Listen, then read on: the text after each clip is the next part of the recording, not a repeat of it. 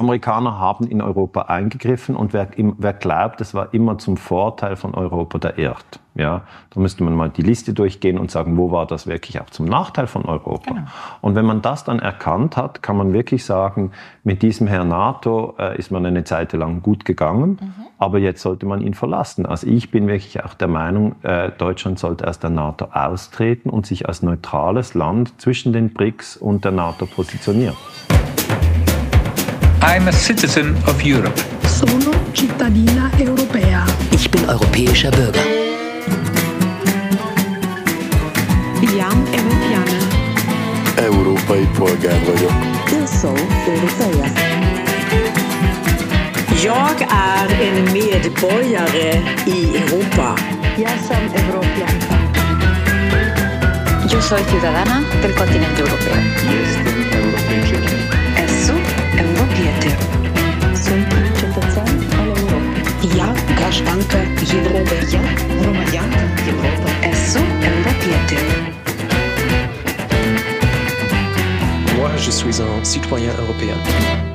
Ja, liebe Freunde und Hörer vom European Citizens Radio, hier ist wieder Ulrike Gero mit einer neuen Folge. Diesmal zeichnen wir nicht auf im Café Aroma, wo wir normalerweise in Berlin aufzeichnen. Ihr wisst ja, Café Aroma, weil wir Europa ein anderes Aroma geben wollen. Nein, wir sitzen heute in Wasserburg. Das ist eine kleine, sehr entzückende Stadt am Inn in Bayern.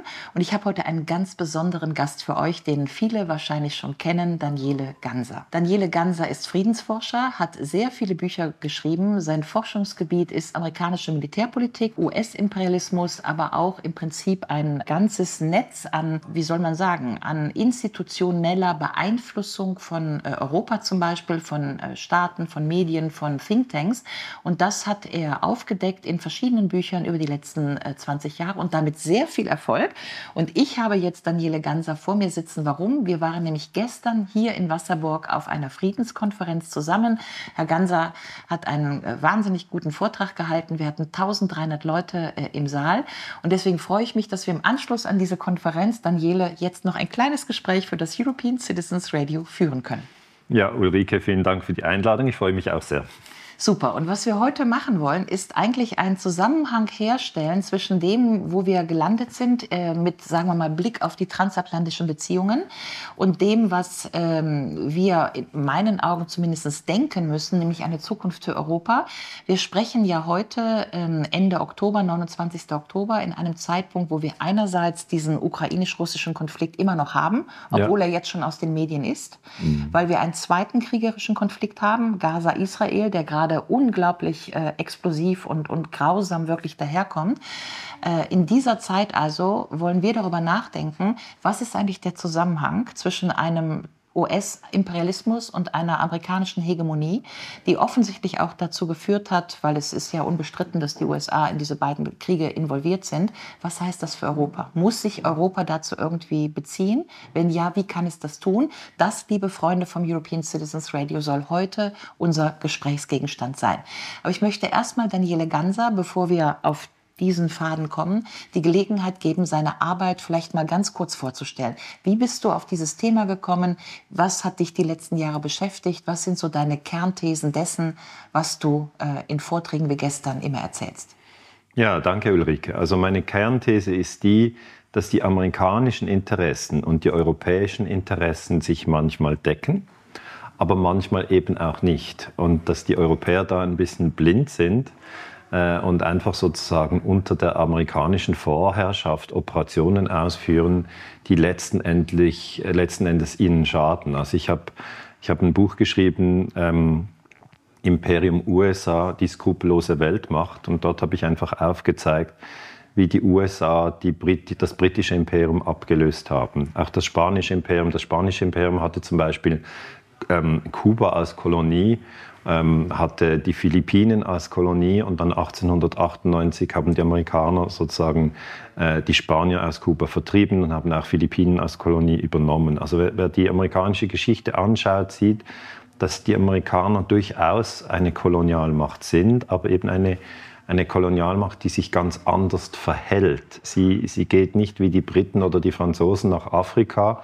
und ähm, hisst die französische Flagge oder der, den Union Jack, sondern äh, die Amerikaner üben Einfluss aus, zum Beispiel auf Deutschland, aber Deutschland sagt nicht, wir sind eine Kolonie der USA, sondern man sagt, ja, es gibt gewisse Interessen, die haben wir und, und, und die Amerikaner haben die gleichen Interessen und da, darum folgen wir den USA immer. Naja, wenn ich da eingreifen darf, also ich habe ja ähm, zu diesem Thema tatsächlich keine Bücher geschrieben, aber ich habe ja äh, einen Teil meiner Berufstätigkeit in diesen Thinktanks verbracht, zum ja, Beispiel ja. beim German Marshall Fund, genau. und, ähm, aber auch beim European Council on Foreign Relations, wo mhm. wir natürlich immer in diesen transatlantischen Beziehungen gearbeitet haben. Mhm. Das heißt, ich habe, äh, ich sag mal, 10, 15 Jahre meines Lebens war ich sehr oft in Washington, sehr oft in New York. Ich habe bei Brookings äh, Veranstaltungen gemacht, bei Cato, beim American Enterprise Institute. Genau. Ich kenne die Akteure, also wir reden ja jetzt auch über amerikanischen, äh, sagen wir mal, Imperialismus oder Einflussnahme, geostrategische Einflussnahme zum Beispiel auf Europa. Und wenn wir uns jetzt mal anschauen, vor 20 Jahren, der Irakkrieg und so weiter. Ich war ja 1998 Professorin an Johns Hopkins University SAIS, the Paul Ja. and Nietzsche School. Ja. Und da war ja Wolfowitz. Ja. Und es wurde dann dieses Progress for the New American Century Genau. gegründet. Genau, Das Pina, ja. genau. Und Bob Kagan oder Bill Crystal oder äh, diese Leute, wie die da alle gehießen haben, also die ein wahnsinniges Agenda-Setting gemacht haben Genau. auf dem Hill. Jeden Tag im Prinzip einmal Agenda-Setting, Today we do Turkey und so weiter. Das war schon sehr ähm, beeindruckend. Ja. Und jetzt mal aus meiner Perspektive, ich habe damals wahrgenommen, dass die Amerikaner hier eine sehr äh, massive geostrategische Agenda äh, verfolgen, also zum Beispiel mit Blick auf die Türkei-Mitgliedschaft in Ja. die EU. Ich habe aber, zumindest in der damaligen Zeit, würde ich jetzt dich fragen wollen, wurde noch diskutiert. Also die Amerikaner hatten, man konnte immer noch sagen, Moment mal, für Europa stimmt das nicht, wir müssen die Mitgliedschaft in der Türkei diskutieren. Das kann nicht sein, dass die Türkei sozusagen nur aus geostrategischen Interessen in die EU muss oder soll. Darüber wurden viele Diskussionen geführt. Das heißt, ich hatte das Gefühl, damals gab es noch so einen Diskussionsspielraum. Also man konnte sich auch unter Schröder und Chirac, ich sage mal, ein bisschen zur Wehr setzen, ja. Ja, also ich würde sagen, es wird immer so sein, dass es in den äh, USA Diskussionen gibt, weil zum Beispiel am 26. September 2022 wurde ja die Nord Stream Pipeline gesprengt von Deutschland.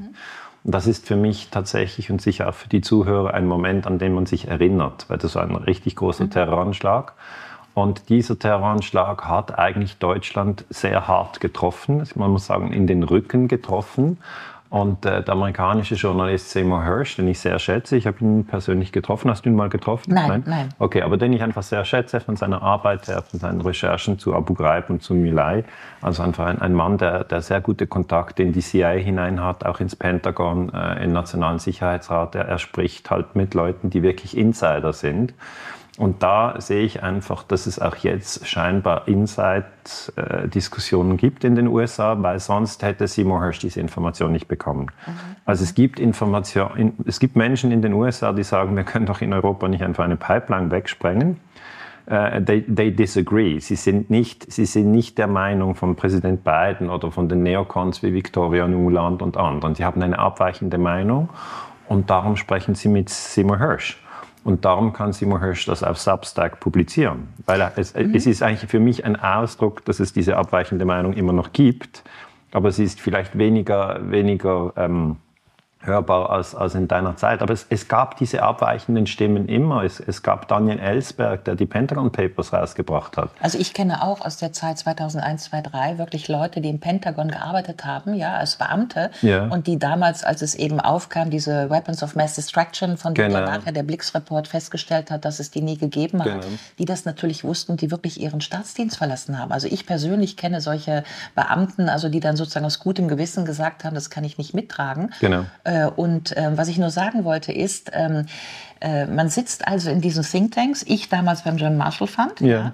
habe immer versucht, diese Argumente, wir reden ja tatsächlich über das Spannungsverhältnis im Wesentlichen zwischen NATO zum Beispiel und europäischer Sicherheits- und Verteidigungspolitik. Genau. Das ist ja ein großes Spannungsverhältnis, Riesenfeld. das wir seit 20, 30 Jahren beackern. Und es ist aber einfach zu erklären, weil die Amerikaner wollen nicht, dass die Europäer eine eigene ähm, sagen wir Verteidigungsinfrastruktur aufbauen, die sie alleine befehligen. Also zum Beispiel, wenn jetzt Frankreich sagen würde, wir führen zusammen mit Deutschland eine eu europäische Verteidigungsstruktur an. Und diese europäische Verteidigungsstruktur bedeutet, dass alle Mitglieder aus der NATO austreten, weil man ist dann in dieser europäischen Struktur. Ähm, und diese europäische äh, Verteidigungsstruktur schließt ein Freundschaftsbündnis mit Russland und liefert keine Waffen in die Ukraine und würde auch niemals in Taiwan zusammen mit den USA gegen China kämpfen. Das wäre so geostrategisch eine, eine grob skizzierte mögliche Struktur dann würden eigentlich die Neocons im, im, im, Pentagon oder in der CIA äh, oder auch im, im, Foreign Office würden sagen, das dürfen wir auf keinen Fall zulassen. Wir dürfen genau. nicht zulassen, genau. Dass die Europäer äh, selber entscheiden, sondern es ist wichtig, dass wir da 31 Staaten in der NATO haben und es ist wichtig, dass in der NATO die USA das Sagen haben, weil so können wir eben die Bundeswehr nach Afghanistan schicken, so können wir die Franzosen in den, äh, in den syrischen Luftraum schicken. Oder die AVEX-Geschichten in Serbien. Alles. Na, wo, genau, also da ist einfach das, mhm. die NATO ist, mhm. ist, ist die Klammer, das, das verstehen mhm. viele Leute nicht, die NATO ist wirklich die Struktur, um die amerikanische Vorherrschaft über Europa abzusichern. Und viele Leute sagen, was, die amerikanische Vorherrschaft über, Vorherrschaft über Europa gibt es doch gar nicht. Dann sage ich ja, Schau dir mal den Spielraum an, den die Bundeswehr hatte 2001 nach den Terroranschlägen vom 11. September. Da war kein Spielraum. Es hieß ab nach Afghanistan. Mhm. Oder schau dir mal den Spielraum an, den die Bundeswehr hatte 99, als man Serbien bombardiert hat. Oder 2003 beim Irakkrieg, als Joschka Fischer es noch versucht hat auf der Münchner Sicherheit. I'm not convinced, ja. I'm not convinced, Mr. Rumsfeld, I'm not convinced. Ja. Und es noch große Demos gab im Gegensatz zu heute. Ja, wir ja. waren ja alle 100.000 Leute ich war äh, auf der Demo. Ich war auch auf in der Bern. Demo. Ich war in Bern. Ja. Wo warst du? Ich war in Berlin. Berlin und ja. die war natürlich aber auch in London, in Paris ja, und in New York, überall. Ja, also da Rom, waren doch große Friedensbewegungen, im ja. Prinzip äh, Anti-NATO-Bewegungen genau. äh, am Start. Und Chirac und Schröder haben ein bisschen dagegen gehalten. Kommen wir nochmal zu dem Punkt, weil äh, ich teile die Analyse. Ich habe es halt, das ist so interessant, dieses Gespräch. Danke dafür im Übrigen. Ja, ich weil ich habe es von der europäischen Seite wahrgenommen. Ja, klar. Und du von der akademischen. Mhm. Und äh, ich erinnere mich zum Beispiel auch an Saint-Malo, als wir 1998 Saint-Malo gemacht haben, also wo die Briten Briten und die Franzosen dieses europäische Verteidigungsbündnis gemacht haben und die Amerikaner völlig flatterig waren, mhm. dass die Briten unter Blair sich auf einmal zu einer europäischen Sicherheits- und Verteidigungspolitik bekannt haben. Mhm. Aus dieser Saint-Malo-Erklärung ist dann ja auch nichts geworden. Ja. ja. Also das wurde immer alles eingefangen, genauso wie das deutsch-französische Korps, was es ja auch gibt, im ja. Grunde nie irgendwie eingesetzt wurde. Das heißt, ich glaube, wir teilen die Analyse, dass immer wenn, meistens unter französischer Führung, ja. die Europäer eine unabhängige, souveräne Außen- und Sicherheitspolitik und Verteidigungspolitik machen wollten, sind die Amerikaner irgendwie reingegrätscht. Genau, weil ja. die, die, Amerikaner haben sehr gut verstanden, dass man die Europäer gegeneinander ausspielen kann. Mhm. Und dann gibt es halt Old Europe, dann gibt es New Europe und, und die, die, wissen dann, dann arbeiten wir halt mit den Polen, äh, wenn, wenn die Franzosen die Deutschen nicht wollen. Also ich finde das dann auch sehr interessant, wie sie diese ähm, die, wie die Amerikaner eben diese Politik sehr gut äh, spielen mit den verschiedenen Kräften, die es in Europa gibt. Also das sind ja, wenn wir über die Amerikaner sprechen, nicht die 330 Millionen Menschen, die in den USA wohnen. Das schreibe ich auch in meinem Buch ganz klar. Ja, genau. Das sagen wir jetzt mal für alle genau. des European Citizens Radio. Wir ja. meinen nicht die Amerikaner. Es gibt super nette Amerikaner. Genau. Es gibt super Und Wir haben sehr viel von ihnen gelernt, ja, genau. muss man auch sagen. Äh, Joe Rogan, was auch immer. Es gibt kritische Leute am Start. Also äh, halb Amerika ist gegen die eigene Regierung und gegen diese Kriege. Das müssen wir ganz deutlich sagen. Es genau. gibt übrigens auch eine Friedensbewegung in den USA, Absolut. die gegen die NATO ich ist. sehr viel von denen gelernt. Ich habe Noam Chomsky getroffen am MIT. Genau. Ich habe Bill Blum. Alles, was ich über den US-Imperialismus gelernt habe, habe ich eigentlich von Amerikanern gelernt, weil die mir gesagt haben, ja gut, aber lies noch das Buch und da habe ich noch eins für dich. Und das waren ja eigentlich Dissidenten in genau. den, in, also Noam Chomsky ist ein Dissident mhm. in den USA, ist ein Jude, ist ein Intellektueller, er ist ein, ein, ein führender Wissenschaftler und er hat mir, äh, weil du am Anfang gefragt hast, wie bist du in die Materie eingestiegen, ich habe zu den NATO-Geheimarmeen gearbeitet und er hat mir gesagt, Daniele, ich sehe, du, du, du, ich zuvor hat zur Kuba-Krise gearbeitet und hat er gesagt, ich, ich, ich sehe, du machst interessante Forschung und das Gute ist, du bist Europäer und also ich sehe, du sprichst verschiedene Sprachen. Du bist in italienischsprachigen Schweiz mhm. geboren, sprichst Italienisch, dann kannst du Französisch, weil das muss man ja können, wenn man Schweizer ist. Ähm, und, und dann äh, sprichst du Englisch, weil Englisch äh, lernt scheinbar jeder da bei euch in Europa. Und dann sprichst du Deutsch. Und mit diesen vier Sprachen ähm, könntest du eben die Gladio-Dateien äh, anpacken. Das konnten die US-Amerikaner nicht. Das fand ich auch einfach historisch ist das interessant zu erwähnen, dass die US-Forscher in der Regel eigentlich nur Englisch sprechen. Nicht ja, ja. alle, aber sie sind wirklich im englischen Denken. Ja, Ja, ja. Und das finde ich ein, ein, ein, interessanter Punkt, weil zum Beispiel die Chinesen eben Englisch sprechen und Chinesisch. Also, also das ist ein wichtiger Punkt zu verstehen. Ich, ich war ja auch in New York und in Washington an der Universität. Ja, aber die, kein also, Französisch, die, die, sprechen kein Französisch, ja, das so. Also da, da haben die wirklich einen wunden Punkt und das ist auch ein, sozusagen eine Chance für Europa, mhm. anders auf diese Dateien zu gucken. Kommen wir zurück zu diesem einen Punkt, ja, diese, äh, weil das, was du beschreibst, ist ähm, äh, immer dieses Ringen Europas zu einer mhm. eigenständigen Politik zu kommen. Ich wollte nochmal den Faden weiterspannen vom Irakkrieg. Du hast schon gesagt, die Amerikaner spielen immer eigentlich mit der Eitelkeit der ganzen europäischen Staaten, dass jeder the best friends of the US sein möchte. Genau. Also ich habe dazu ja auch immer ganz kritische Artikel. Ich war, ja. ich war damals nicht so bekannt wie du, aber ich habe auch schon in diesen Jahren immer in der internationalen Politik oder so genau dieses Thema gehabt und eigentlich kritisch verfolgt. Weil es war sichtbar. Weil es war sichtbar. Es war ja. sichtbar. Du konntest nach Dänemark fahren oder nach in die Niederlande oder in die USA oder nach Polen. Jeder war von sich überzeugt, we are the best friends of the US. Genau. Ja. Wir haben, wir haben den, den heißen Draht nach genau. Washington. Genau. Dieses Divide et Impera konnte perfekt gespielt werden. Das ist so wie eine Schulklasse ja, genau. und die USA sind der Lehrer und jeder will der, der, der, der Klasse und genau. der Lehrer genau. liebt mich am meisten. Jeder hatte sein Special Relationship, ja, und damit konnte man, um das mal ganz auf den Punkt zu bringen, du hast schon gesagt, äh, äh, äh, Old Europe, New Europe war natürlich die Spaltung, die ja. das Wall Street Journal erfolgt ist, mitten im Irakkrieg, wo auf einmal Bush dargestellt hat, weil eben Schröder und Chirac gesagt haben, wir sind dagegen und dann Bush gesagt hat, ja Moment mal, wir haben jetzt New Europe und New Europe waren die ganzen Osteuropäer, genau. die dann eben gesagt haben, wunderbar. Aber es hatte ja noch andere Folgen, wenn du dich erinnerst. Äh, Europa hat ja dann unmittelbar danach den Europäischen Verfassungsvertrag verabschiedet und eigentlich sollte darin ja die Position eines europäischen Außenministers vorgestellt gestellt werden. Mhm. Und äh, so wie mir bekannt ist, übrigens, das gebe ich dir mal zur Recherche, denn ob die Akten schon frei sind, das muss mal genau recherchiert werden. Aber das wurde dann am Ende nicht mehr europäischer Außenminister genannt, es wollte nämlich Joschka Fischer werden, mhm. sondern nur noch High Representative, also ja. hoher Beauftragter für mhm. Außen- und Sicherheitspolitik. Mhm. Und dann hat der Fischer kein Interesse mehr, weil wer will schon hoher Beauftragter sein? Ja. ja. Und die These ist natürlich, dass auch das auf amerikanische Intervention erfolgt ist. Also dass diese Weichspülung der Komponenten in der europäischen Sicherheits- und Verteidigungspolitik im Grunde auf mehr oder weniger sublimierten amerikanischen Druck erfolgt sind. Also ich, ich sehe einfach diesen Druck, wenn sich jetzt die Leute fragen, ja, wann hat denn dieser Druck angefangen? Ich sehe zum Beispiel, dass die Amerikaner 1948 in Italien die Wahlen manipuliert haben. Und das ist einfach mal wichtig, dass man sich daran erinnert. Das ist zwar lange her, aber äh, für die Zuhörer ist es vielleicht interessant, das nochmal zu sehen, weil es zeigt, es ist nicht nur die Sprengung von, von Nord Stream, die meiner Meinung nach von den USA gemacht hat, wurde. Und zwar, das ist jetzt sehr aktuell, sondern es ist auch die, die Manipulation der Wahlen in Italien durch die CIA 1948, die durch die USA gemacht wurden. Und das sind nicht, das sind nicht europäische Interessen. Da, da sieht man sehr klar. Es sind nicht die deutschen Interessen, dass Nord Stream in die Luft fliegt. Es war auch nicht das europäische Interesse, dass die europäische Verfassung scheitert. Ja, um ja das, kurz zu sagen. das ist ja. auch, wenn wir das doch hier auch äh, bekräftigen können, nicht im europäischen Interesse, Krieg mit Russland zu führen, weil mhm. Russland bis zum Ural ein europäisches Land Absolut. ist. Und das vergessen ja die Leute oft. Aber wenn man in den Europapark geht, da fahre ich natürlich mit meinen Kindern, da gibt es äh, Blue Fire und was es alles für Bahnen gibt. Und das ist auch sehr toll, kann man rumrasen, Wodagen und alles. Aber es gibt eben da einen Teil, äh, ein kleines Dorf Frankreich, ein kleines Dorf Griechenland, da gibt es aber auch ein kleines Dorf Russland. Ja?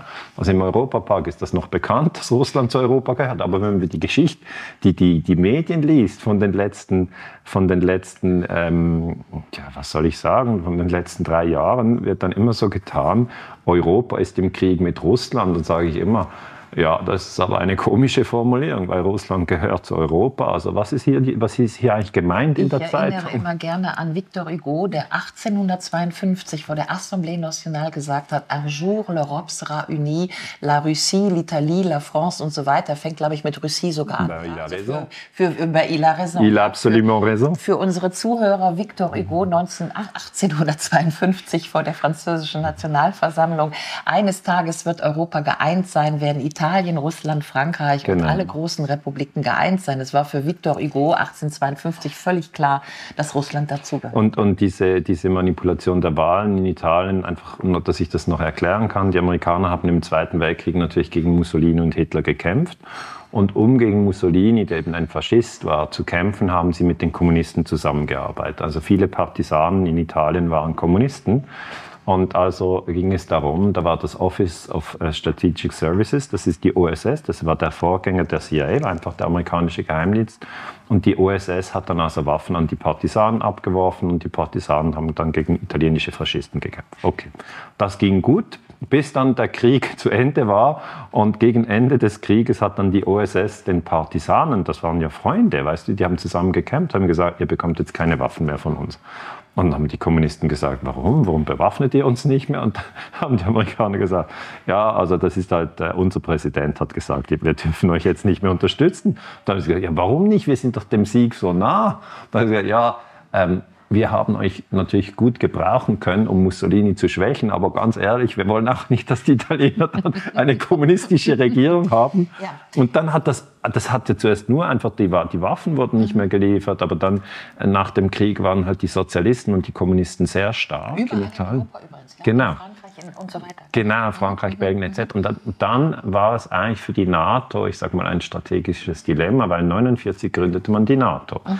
Es war von Anfang an klar, die NATO wird von den USA angeführt und die USA wollten natürlich nicht, dass in der italienischen Exekutive ein italienischer kommunistischer Verteidigungsminister ist. Okay, das, das wollten sie nie, das wollten sie im ganzen Krieg nie, weil sie haben gedacht, das, das, ist, das ist nicht möglich. Und dann haben sie gesagt, dann müssen wir also in Europa die Wahlen manipulieren. Und das ist etwas, was vielen bis heute nicht klar ist, dass die USA erwiesenermaßen, das kann ich wirklich in meinen Büchern aufzeigen, erwiesenermaßen, nicht alle und überall und immer, aber in spezifischen Punkten kann ich das nachweisen, haben die, die USA die Wahlen in Europa manipuliert. Und darum stimmt dieses Narrativ nicht, dass man für Demokratie ist. Man, man ist manchmal überhaupt nicht für Demokratie, weil in Italien 48 hätten die Sozialisten die Kommunisten so, gewonnen. Genau. Und das war der erste Job, Ulrike, wenn ich noch darf, ja, ja. das war der erste Job der CIA. Okay? okay? Die CIA hat nicht zuerst die Regierung im Iran übergestürzt, im 53 oder in Guatemala, Arbenz 1954 und auch nicht in Chile 1973, sondern der erste Job war Italien. Okay? Ich, ich, und das äh, war 1948. Ich sehe schon, dass wir ein zweites Gespräch führen müssen, weil ich steige sofort ein, ja, weil es ist natürlich klar, ich verweise übrigens auch auf die Texte von Gabriele Gysi. Ja. Es gibt ja tatsächlich jetzt auch jüngere Forschung, die einfach sagt, äh, zwischen der Wahl Faschismus oder Sozialismus, ja, war auf jeden Fall das Ziel der Amerikaner, Sozialismus in Europa oder Kommunismus gar mhm. äh, zu verhindern. Deswegen auch die McCarthy-Ära und so mhm. weiter. Also dass Europa aus dem Zweiten Weltkrieg rauskommt und starke sozialistische und sogar kommunistische Kräfte hatte, war natürlich nicht im Interesse. Insofern wurde viel getan, um zum Beispiel auch über Universitäten den Kommunismus oder auch den Sozialismus äh, im Grunde den Stecker zu ziehen. Ich weiß das deswegen, weil ich war ja später 1998 an dieser Johns Hopkins University und die hatte in Bologna eine Dependance. Und in dieser Dependance habe ich ja dann auch immer wieder meine Klassen gegeben. Und es war ganz klar, dass diese Universität in den 50er Jahren als Dependance einer amerikanischen Universität gegründet wurde, mhm. Um im Grunde jeden Sozialismus und Kommunismus ansatzweise aus dem akademischen Betrieb zu kriegen. Ja? Also die Amerikaner, da gibt es. Sehr strategisch. Ganz strategisch. Übrigens, Hauke Ritz hat dazu auch, äh, ein Ko Kollege von uns vom European Democracy Lab, äh, in seiner Dissertation genau herausgearbeitet, dass es eben nicht nur um Wahlbeeinflussung, militärische Operationen ging, sondern eben auch tatsächlich, sagen wir mal, abstrakt um die Beeinflussung des Geistes, um die Beeinflussung von Universitäten, Absolut. um die Beeinflussung von Intellektuellen, ja. äh, Hannah Arendt, äh, Foucault und so weiter, mhm. dass man ganz gezielt auch nach Paris gegangen ist, um zu sagen, Moment mal, wenn so ein Sartre da ständig irgendwie die Sowjetunion lobt, äh, dann müssen wir mal diese Leute da irgendwie drehen. Das heißt, man musste den Intellektuellen den Stecker ziehen. Genau. Und in diesem Moment kommt ja dann in den 70er Jahren auch diese Nouvelle Philosophie, ja, les Nouvelles Philosophes de droite, also die rechten Philosophen, mhm. Finkelkrut und so weiter, die mhm. auf einmal antisowjetisch werden. Also da gibt es, glaube ich, Daniela, noch echt viel Forschung zu machen. Nee, das, ist, das ist, ein großes Feld. Weil, ein großes Feld, Eigentlich genau. die meisten Menschen haben eine naive Vorstellung von dieser Situation. Also wir sagen, wir haben vor das, die Metapher genommen, die, die, die natürlich falsch ist und unvollständig. Aber wir sagen, der Amerikaner ist jetzt der Lehrer und der Europäer ist die Schulklasse. Okay? Ist, ist eine, die Metapher kann man in vieler Art äh, kritisieren. Aber die, die, die traditionelle Geschichtsschreibung hat gesagt, okay, wenn es so ist, dann ist es ein, ein wohlwollender Lehrer, es ist ein kluger Lehrer und es war absolut im Interesse dieser Schulklasse, äh, diesen Lehrer von 1945 bis 1990 zu haben oder sagen wir bis 2022. Balancing Power ist der Begriff in der Politikwissenschaft. Genau, aber man sagt, das war ein super Lehrer. Und ja. jetzt decken wir ja auf und dann kommt eben raus und sagen, dieser Lehrer hat aber ähm, das Mädchen dort hinten vergewaltigt. Manipuliert. Okay. Ja, und diesen Jungen äh, hat, er, hat er geschlagen. Mhm. Und, und dann gibt es aber eine schwierige Situation. Man sagt so, nein, wie kann das sein? Warum haben wir nicht darüber gesprochen? Und, äh, so ein bisschen wie der Missbrauchsskandal in der katholischen Kirche. Ja, aber es ist ein bisschen so, weil es geht um Missbrauch. Man kann ja nicht sagen, ja, die Wahlen in Italien manipulieren oder Nord Stream sprengen ist kein Missbrauch, sondern das ist offensichtlicher Missbrauch. Aber wir haben größte Mühe, darüber zu sprechen. Schau dir an, was, was Olaf Scholz, er getraut sich ja nicht mal Joe Biden zu sagen, du, äh, so geht das nicht, du kannst bei uns nicht die Pipeline sprengen. Oder das, das, das, ich sehe den Diskurs nicht. Ich, ich, sehe das überhaupt ja, ich sehe das auch nicht. Äh, übrigens in kleinen die, die, die, ja. die, Klasse ist traumatisiert und getraut sich dem Lehrer gegenüber nicht, nicht zu sagen, hey, äh, Entschuldigung, es reicht, das wollen wir so nicht. Und die Klasse sagt auch nicht, wir setzen den Lehrer ab und gehen unseren eigenen Weg, weil, darf ich noch etwas, eines der Kinder in der Klasse, das, das Frankreich-Land. Ich wollte gerade sagen, Frankreich. ja, Frankreich zu sprechen. Nee, ich sage einfach, Macron hat klug gesagt, es macht keinen Sinn, wenn wir Europäer zum Beispiel für die Unabhängigkeit von Taiwan kämpfen und zusammen mit den USA einen NATO-Krieg gegen China führen. Weil das ist jetzt die große Herausforderung. Es gibt nicht nur die 30 NATO-Staaten oder 31 NATO-Staaten, sondern es gibt die BRICS, die Brasilien, Russland, Indien, China, Südafrika. Und die erweitern sich gerade. Wir wissen das. Iran kommt dazu, Ägypten kommt dazu. Ägypten grenzt an Gazastreifen, muss man vielleicht noch dazu fügen.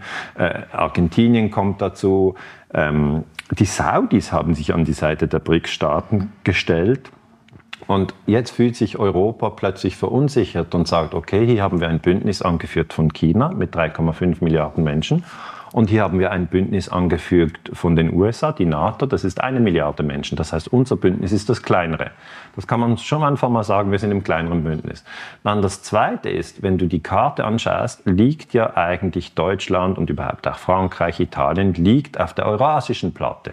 Also vom Bündnis her liegen wir einfach auf der chinesischen Platte während wir zu den USA den Atlantik haben. Okay, man kann, es gibt ja äh, äh, Schiffe, Flugzeuge und, und, Internet. Man muss nicht äh, sozusagen Nachbar sein. Aber ich möchte nur sagen, jetzt ist in Europa in dieser Situation, dass es zwischen zwei Bündnissystemen wählen muss. Die Klasse hat schon den NATO-Lehrer schon sehr, sehr lang. Ich sage mal, 49 wurde die NATO gegründet und man ist noch in der NATO-Klasse. Und jetzt steht an, dass eine neue Lehrerin kommt, die Frau Briggs, ja, und, äh, und das führt zu sehr viel Unruhe, weil natürlich ein Teil der Kinder sagt, ich will zu Frau Briggs. Und, und die anderen sagen, nein, Aber der, der alte Lehrer war so schön. Der Herr Nato ja, ist der genau. Beste. Ja? Und das in dieser Situation, ich weiß, die Metapher ist vielleicht jetzt ein bisschen überstrapaziert. Nee, also gut. Also, und, und ich sage einfach, was wäre das Beste? Meiner Meinung nach wäre das Beste, wir gehen wieder zur Frau Briggs, weil die Frau Briggs wird von China reagiert. Das ist so, oder? Die, USA, also die, die Europäer müssen nicht BRICS-Staaten werden. Äh, aber wir gehen auch nicht mehr zum Herrn NATO, sondern wir sagen, Herr NATO, war eine tolle Zeit, es gab ein paar Probleme mit Ihnen. Aber, aber wir sind jetzt souverän und Genau, wir, wir sind jetzt groß, weißt du, Ulrich. Wir sind jetzt, groß. Wir sind jetzt 18. Genau, ich das nehme eine eigene Wohnung. Da, und diese eigene Wohnung ist dann unser, unser wir können da noch einen Begriff empfinden, aber wir, wir, wir sind einfach erwachsen. Wir sind erwachsen und wir sagen, vielen Dank für die guten und für die schlechten genau. Zeiten, so wie in einer Ehe, ich weiß auch nicht, aber es ist, ist hier ein Trennungsvorgang notwendig. Und wenn das möglich wäre, ja, ohne dass Europa in irgendeine Art von Fanatismus fällt, mhm. weißt du, weil äh, das, das, sind die einen wollen beim Herrn NATO bleiben, die anderen mhm. wollen zur Fabrik gehen und die dritte Gruppe, die ich jetzt eben, und, und wie ich auch sehe, du eben unterstützen möchte, wäre, man kann aus der NATO austreten und muss nicht den BRICS beitreten und man kann mit beiden friedlichen Handel treiben. Das wäre genau mein Punkt. Ich glaube tatsächlich, dass wenn Europa sich in diesem Sinne emanzipiert, weil das Thema unserer heutigen Sendung, liebe Hörerinnen und Hörer, ist ja genau äh, amerikanische Dominanz, gibt es einen Weg heraus für Europa, ich glaube tatsächlich, dass der Weg heraus äh, erstmal die Form einer Neutralität wäre. Genau. Wir müssen auch noch mal Darum spreche ich ja, ja als Schweizer. Ich sage, man kann genau. durch, man muss nicht Mitglied der NATO sein, das weiß ich, weil die Schweiz war nie Mitglied der NATO. Man muss auch nicht Mitglied der Europäischen Union sein.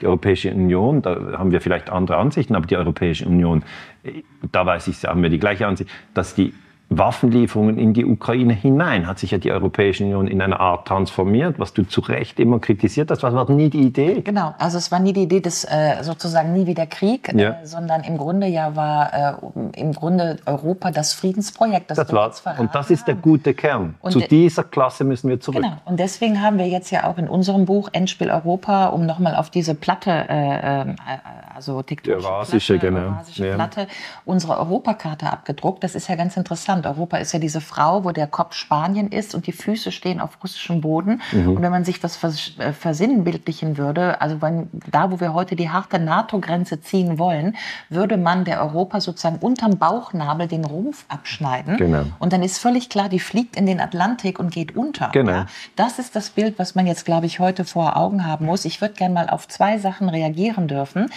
Äh, wir haben also festgestellt, dass die Amerikaner auf verschiedenen Ebenen, militärisch, aber auch durch die Beeinflussung von Intellektuellen oder auch sogar Wahlbeeinflussung, über 50, 60 Jahre dafür gesorgt haben, dass Europa eigentlich sich nicht eint, nicht zusammenkommt genau. und im Grunde ein, ich sag mal, perverser Klassenlehrer war oder der, der die einzelnen Schüler ja, tatsächlich. Über Gladio haben wir gar noch nicht gesprochen. Ja, das genau. wäre mal eine andere Nummer. Genau, das, das, zeigt die dunkle Seite des so, NATO-Lehrers. Genau, die dunkle Seite des NATO-Lehrers, die aber, um das mal zu sagen, vom Diskurs immer zugepinselt wurde mit diesem Satz, den ich beim German Marshall fand, sozusagen, das wäre ja das Mantra, if only the US and Europe work together, the world is a better place. Genau. Ja, also, also wenn nur Europa und die USA zusammenarbeiten, ist die Welt ein besserer Platz. Mhm. Ich fand das damals schon ziemlich dumm mhm. und habe viele Artikel dagegen geschrieben. Wir müssen aber auch mal auf die anderen Leute gucken. Zum Beispiel Pankaj Mishra, den du wahrscheinlich auch kennst, ist ja der britisch-indische Intellektuelle, der schon vor acht Jahren oder so dieses großartige Buch geschrieben hat, The West is Finished. Wenn wir jetzt auf die Bundesrepublik amerikanische Diskussion gucken, zum Beispiel Hermann August Winkler, ja, Heinrich August Winkler, der lange Weg in den Westen, wo er im Grunde beschreibt, sozusagen die deutsche Geschichte von der Weimarer Republik über NATO, Bundesrepublik und so weiter, um zu sagen, wunderbar, jetzt ist Europa im Westen, dann haben wir doch, wenn wir jetzt heute hier sprechen und sagen, Moment mal, Europa muss sich jetzt entscheiden zwischen Frau Briggs und Herrn NATO, ja. haben wir jetzt, glaube ich, das psychologische Problem, dass wir das Gefühl haben, dass uns 50 Jahre erzählt worden, der Westen ist doch prima, wir sind immer die Guten, wir haben den besten Lehrer. Genau. Und wir müssen aus dieser Psychologie raus zu einer Frau Brix, die wir gar nicht kennen, mhm. weil wir immer gedacht haben, ah, ist die ein bisschen autoritär, Russland, China, dann sind das ja auch so eher arme Länder oder waren früher arme Länder, ja. Brasilien, Apartheid, äh, Südafrika und so weiter. Also, die können ja nichts. Wer will, Wer will ein chinesisches Auto fahren? Ich will doch ein amerikanisches Auto fahren. Genau, ja, abgesehen davon. Oder ein deutsches. Gibt es ja noch Chevrolet? Werden die eigentlich noch? ja, aber es war halt in den 60er Jahren, ja, genau, ich sag mal 60er, 70er Jahren, war der Traum eines Deutschen ja nicht, ich fahre ja, ein chinesisches Auto. Und keine Ahnung, die, die Fingernägel in diesem Priel und die ganze amerikanische Konsumkultur. Ja, und man wollte nicht nach Beijing, genau, man wollte genau. nach New York. Wir haben noch acht Minuten Gespräche. Ich sehe, wir brauchen unbedingt eine zweite ja. Folge, Daniele.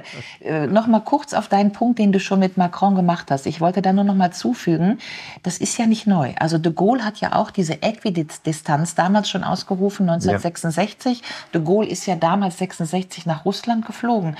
Bei der Landung auf dem Gateway, Gangway, sagt er, le grand peuple français salue le grand peuple russe. Das große französische Volk grüßt das große russische Volk. Das heißt, die Franzosen von damals bis heute hatten diesen Vibe of Die verstehen das besser. Unabhängigkeit. Ja. Ich sage, die verstehen das besser als die Deutschen. Ich muss es so offen sagen. Also, wenn diese, diese NATO-Klasse er hat diesen NATO-Lehrer. Das ist immer ein amerikanischer General. In der NATO ist auch immer der Supreme Allied Commander, der SACEUR, ist immer ein amerikanischer General. Die Europäer dürfen den, den Generalsekretär stellen, ähm, aber das ist nicht die, die mächtige Position, sondern der militärische Kommandant ist natürlich die mächtige Position. Und was ich sagen möchte ist, die Franzosen, da bin ich ganz bei dir, die versuchen jetzt, ja, die versuchen jetzt einen solchen Diskurs und sagen, ja, ähm, die NATO, das ist ein bisschen eine schwierige Sache Und sie sind nicht alleine. Ja. Sie sind nicht alleine, weil Länder, die an der Grenze sind zwischen Europa und Asien, zum Beispiel die Türkei. Ja, die Türkei ist in der NATO, ist NATO-Mitglied, aber führt den Krieg, den Wirtschaftskrieg gegen Russland nicht mit, verhandelt sehr eng mit den BRICS. Ja. Also die Türkei ist so wie ein Land, das kommt manchmal in, den, in die NATO-Klasse rein und dann macht es wieder ein Auslandssemester. Genau. und hat sich jetzt auch gerade äh, Erdogan gestern äh, mit Palästina äh, solidarisiert. Ja, genau. Und zwar sehr vehement. Ja. Genau, genau. Ähm, also das sage ich. Noch mal, ich muss dich nachfragen, äh, weil ich sehe das auch mit Frankreich. Äh, ich habe jetzt aber die Befürchtung, dass die Franzosen auch gerade, sage ich mal, so ein bisschen ans, äh, an die Kandare genommen werden. Und zwar ja. hatte ja, erinnern wir uns, Macron kurz vor Corona diesen Satz geprägt, die NATO ist Hirntod. Genau. Das war ja mal ein massiver das Satz. Das war mal ein krasser Satz. Das oder? war ein krasser Satz. Ja. Das heißt, so wie diesem Lehrer, unser NATO-Lehrer, der ist nicht mehr von Weisheit durchflutet. ja, genau. So. Dieser Satz hat natürlich in Deutschland keine Resonanz gefunden.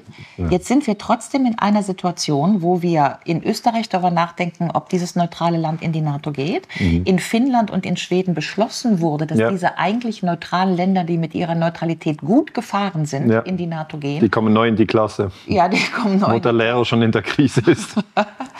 Ja, und die Frage ist, welche Zwangsmaßnahmen standen da eigentlich dahinter? Das müsste man auch nochmal erfahren. Ja, die Ermordung von Olaf Palme, das ist ein Riesenthema. Ja, genau. 80er Jahre. Das, das kommt jetzt, wird ja auch gerade. Wird immer gesagt, das ist ein Einzeltäter, aber da könnte internationale Politik dahinter stehen. Ja, das äh, wird ja jetzt auch gerade, ich glaube, der Patrick Barb schreibt dazu gerade ein Buch. Ja, und Patrick. Barb hat es ziemlich genau angeschaut, dass die Ermordung von Olaf Palme, es geht nicht, wir haben über die Sprengung von Nord Stream gesprochen nicht europäische Interessen. Wir haben über die Manipulation der Wahlen in Italien 1948 durch die CIA gesprochen. Das sind keine europäischen Interessen.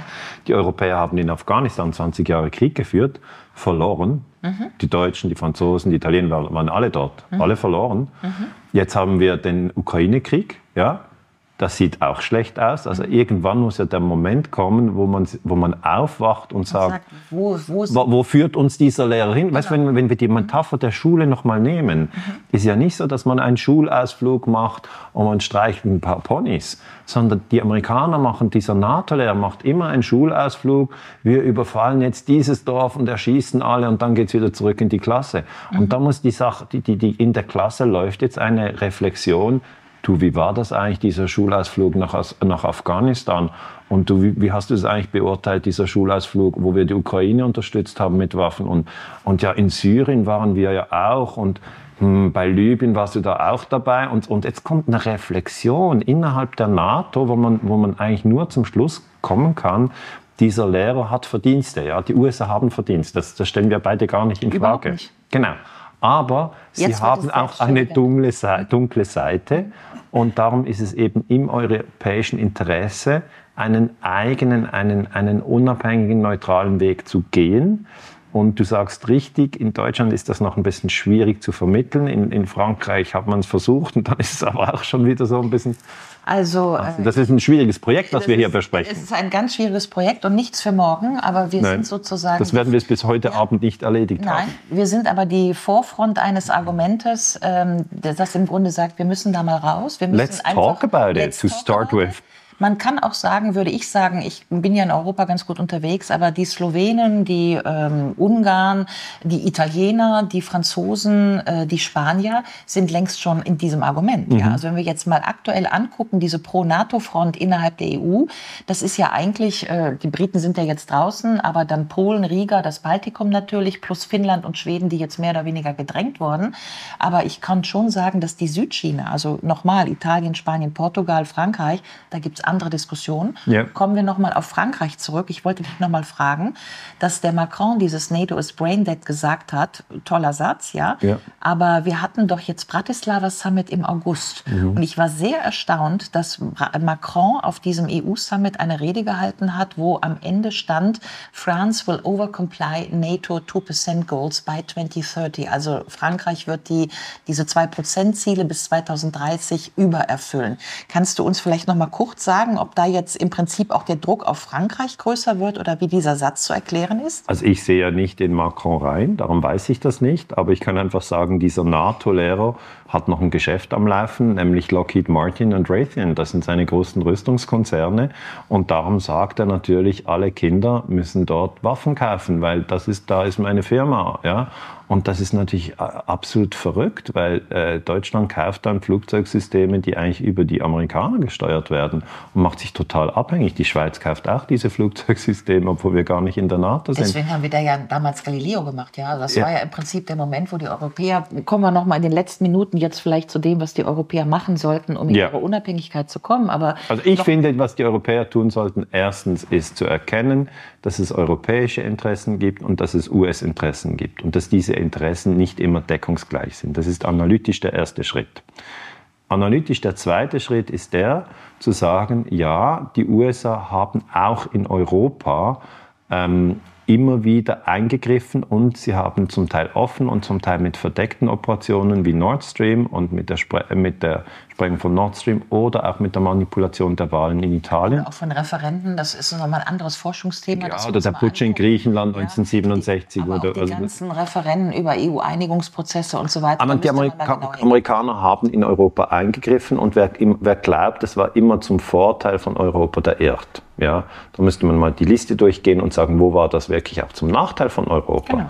Und wenn man das dann erkannt hat, kann man wirklich sagen, mit diesem Herrn NATO äh, ist man eine Zeit lang gut gegangen, mhm. aber jetzt sollte man ihn verlassen. Also ich bin wirklich auch der Meinung, äh, Deutschland sollte aus der NATO austreten und sich als neutrales Land zwischen den BRICS und der NATO positionieren. Und ich bin der Meinung, Europa sollte sich verfassen, 20 Jahre nach dem gescheiterten europäischen Verfassungsvertrag ja. und sich als Europa neutralisieren. Ja, weil tatsächlich ist ja jetzt, wie du das herausgearbeitet hast, BRICS, NATO, ja. äh, eine einschneidende Zäsur. Ja. Ich glaube auch, dass Europa ein wichtiger, sagen wir mal, Machtfaktor global ist, weil wir haben ja doch eben viel Geld, viele Industrien, ja. Universitäten und so weiter. Äh, ich kann aus eigener Erfahrung sagen, vielleicht auch für unsere Hörerinnen und Hörer, wir haben gerade eine Denkschrift gemacht, Hauke Ritz und ich, das heißt 20 Jahre Europäischer Verfassungsvertrag, Europa wie weiter. Da thematisieren wir das. Ist ein kurzer Text. Wir haben den übrigens, Daniele, auf Russisch, auf Chinesisch, auf Farsi und so weiter. Genau, das ist schon mal gut. Und wir, genau, wir wollten ein Signal an diese ja. BRICS-Staaten senden und in der Tat, äh, vielleicht ja auch interessant. Europa ist nicht nur NATO. Ja, genau, für unsere Hörerinnen und Hörer. Aber wir haben Reaktionen bekommen aus Russland, aus China, aus Iran, aus Brasilien und diese Reaktionen waren alle euphorisch. Ja? Das Ihr freut mich. Ja. Ihr habt jetzt auch sozusagen wie so ein Zünglein an der Waage, weil, um das vielleicht nochmal zu sagen, die Lateinamerikaner äh, oder bis hin nach Indonesien haben schon längst erkannt, Klar. dass das Transatlantic Relationship äh, sozusagen not for their best ist, also ja. nicht zu ihrem Guten. Das haben die alles schon in den 70er, 80er Jahren erkannt.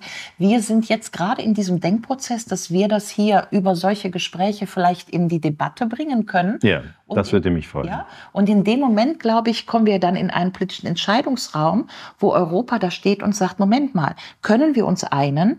Können wir uns ohne NATO-Lehre einen? Genau. Können wir neutral werden? Können wir die Fühler ausstrecken in eine multipolare Welt? Genau. Können wir das friedlich gestalten? Wie können wir mit diesen Ländern in Resonanz gehen? Genau. Was können wir denen bieten? Was, was haben wir zusammen zu verhandeln global? Ja, und was ist der Preis, den wir zahlen, wenn wir zusammen mit den USA in Taiwan gegen China kämpfen? Was ist der Preis? Also weißt du, es ist ja nicht nur, äh, ja, vielleicht sollten wir noch ein bisschen weitergehen, es wird ja nichts passieren.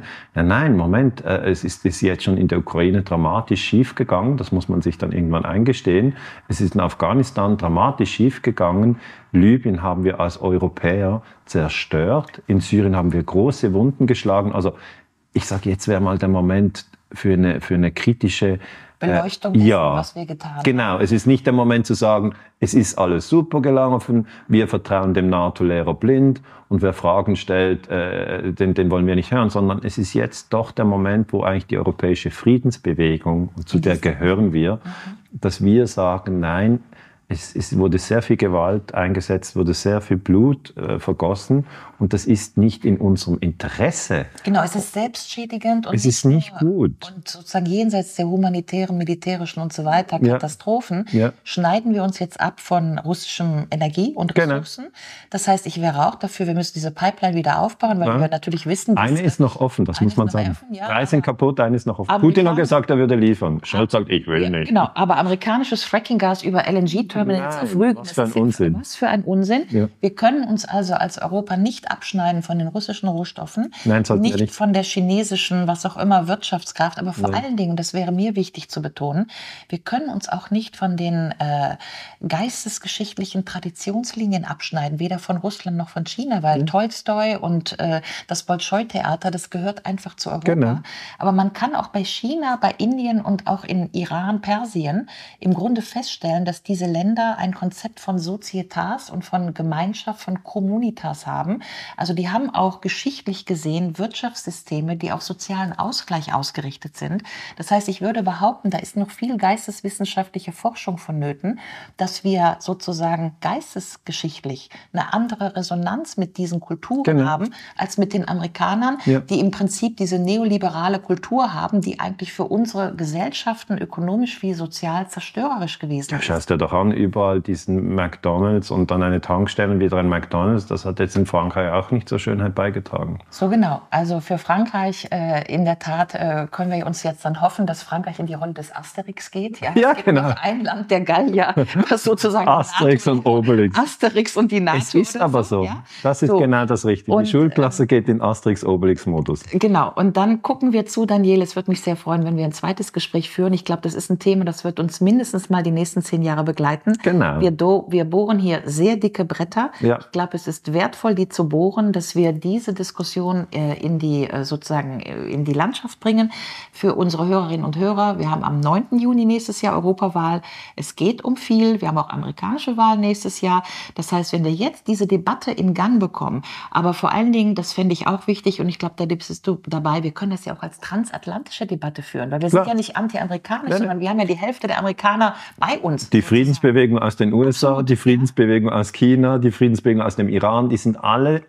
bei uns vernetzt. Genau, ja. das heißt, wir machen eine transatlantische Diskussion über ja. die multipolare Welt. Ich glaube, genau. das ist jetzt die Zeit der Zäsur der Stunde. Daniela, ganz großen Dank für dieses Gespräch. Ja, ich danke dir, Ulrike. War mir eine Freude und eine Ehre. Super, wunderbar. Schönen Sonntag und äh, liebe Hörerin vom European Citizens Radio, ich hoffe, euch hat das gefallen. Ich hoffe, dass ich Daniele bald wieder zu greifen bekomme. Ich hoffe, ihr habt verstanden, worum es hier geht und warum das wichtig ist. Wenn das so ist, gebt uns eine kleine Spende auf unserer Webseite vom European Democracy Lab ist ein Spendenbutton. Aber noch viel wichtiger, streut den Podcast in eure sozialen Medien überall hin. Euer Onkel, eure Tante, euer Hund und eure Cousine. Alle sollen darüber nachdenken, was Europa gerade ist und wo es hingehen soll in den nächsten Jahren. Dankeschön. I'm a citizen of Europe.